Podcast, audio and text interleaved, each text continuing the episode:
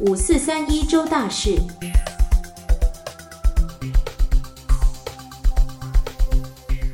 Hello，欢迎收听一七五四三，我是子凡。每个礼拜的小单元五四三一周大事，要来带你关心一月二号到一月八号这个礼拜的生活大小事。首先要来带大家关心到的，就是每个人都很关注的，要不要还税于民的相关议题。行政院长苏贞昌在一月三号的时候是首度松口说，超征税收里面的一千四百亿元要发放给全民共享，初步呢要规划普发现金六千元，评估呢是在春节之后要来后续发放。其中呢，低收入户还有中低收入户呢，在过年之前还有望可以多领到七百五十元，还有五百元的补助。不过呢，到底要怎么样才能领到呢？目前有三大方向，像是呢线上申请，或者是 ATM 的领取，以及邮局临柜来申请。不过呢，详细的细节都还没有做定案，我们也会持续的帮大家来追踪后续的进度。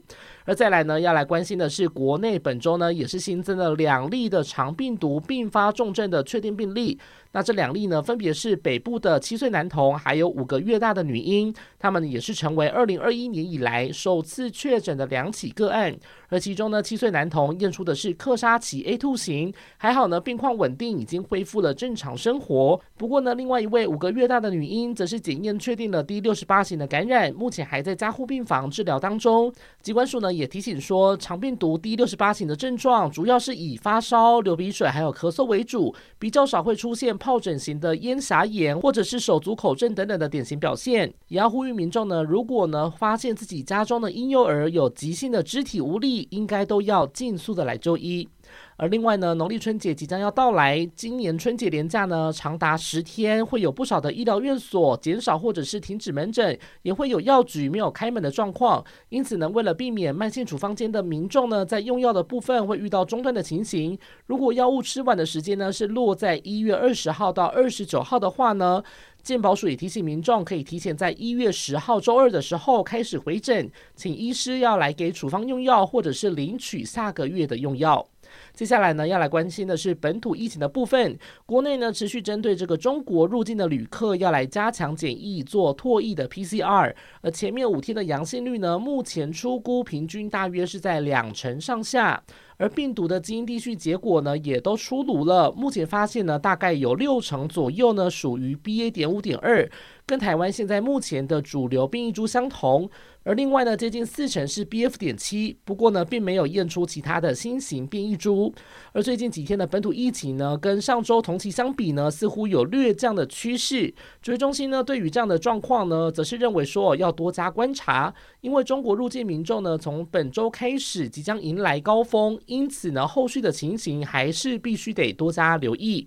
而如果呢，最近你要去泰国玩的听众朋友也要注意了，因为泰国政府呢决议从一月九号周一的早上八点开始，所有十八岁以上的国际旅客呢入境泰国必须要出示完整接种两剂 COVID-19 疫苗的证明。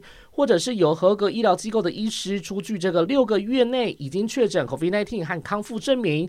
如果没有施打疫苗的话呢，也必须要提供医师开立的证明文件。这部分呢，务必要多加注意。而最后呢，我们来关心一下一周的天气。从一月九号周一开始，一直到一月十一号周三，受到了华南云雨区东移的影响，加上东北季风，周二、周三的时候呢，会比较强一些些。因此呢，迎风面的北部、还有东部、还有全台各地，其实都会比较容易降雨。而北部的低温呢，大约是十七度上下，一直要等到一月十二号周四开始，到一月十四号周六，天气才会比较稳定，而气温也会相对的回升。因此，本周的天气呢，主要是前三天湿凉，后三天渴望会有太阳露脸。不过一月十五号周日呢，预估会有冷气团报道，加上封面通过，因此会比较冷，也会比较湿。大家要到周日的时候，一定要务必多加留意温度变化。而以上呢，就是这周的五四三一周大事整理，希望大家新的一周都能够平安顺心。我是子凡，拜拜。